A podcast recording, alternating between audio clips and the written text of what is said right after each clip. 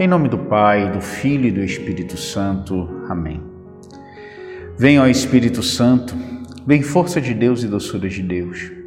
Vem tu que és quietude e movimento ao mesmo tempo. Renove a nossa coragem, preenche nossa solidão no mundo. Cria em nós intimidade com Deus. Já não dizemos como o profeta vem dos quatro ventos, como se ainda não soubéssemos de onde vens. Nós dizemos, vem Espírito do lado transpassado de Cristo na cruz. Vem da boca do ressuscitado.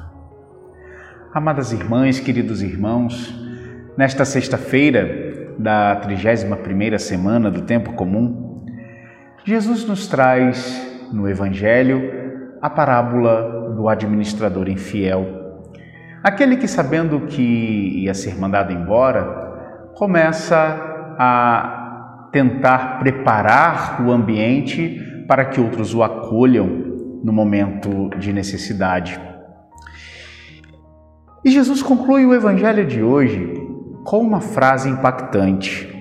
Com efeito, os filhos deste mundo são mais espertos em seus negócios do que os filhos da luz. O que isso significa?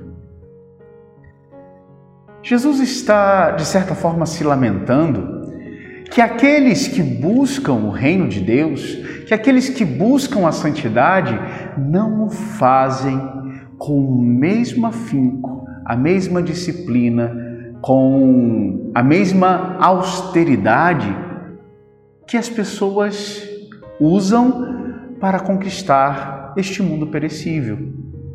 Fama, dinheiro, poder.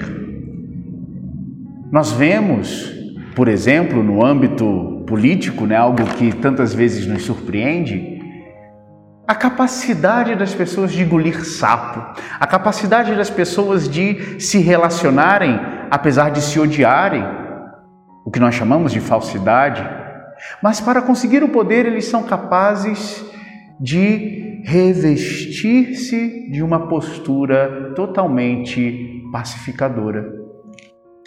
Ora, e nós que conhecemos o amor de Deus, que temos o mandamento do amor, não somos capazes não de viver uma falsidade, não é isso, mas de nos empenharmos da mesma forma para que esse amor de Deus flua através de nós para aqueles mais difíceis? Colocamos o mesmo afinco pela santidade, pelo amor que as pessoas colocam pela conquista do poder e dos seus benefícios? Amados, nós precisamos ser espertos, especialistas na vida com Deus. E por isso nós precisamos, como lembramos já essa semana, nada antepor a Cristo. Que Deus nos dê a graça de uma fortaleza, de uma inteligência, de uma ciência que nos leve a tudo penhorar por Cristo e a buscar com todo o afinco do nosso coração os bens eternos. Abençoe-vos Deus Todo-Poderoso, Pai e Filho e Espírito Santo.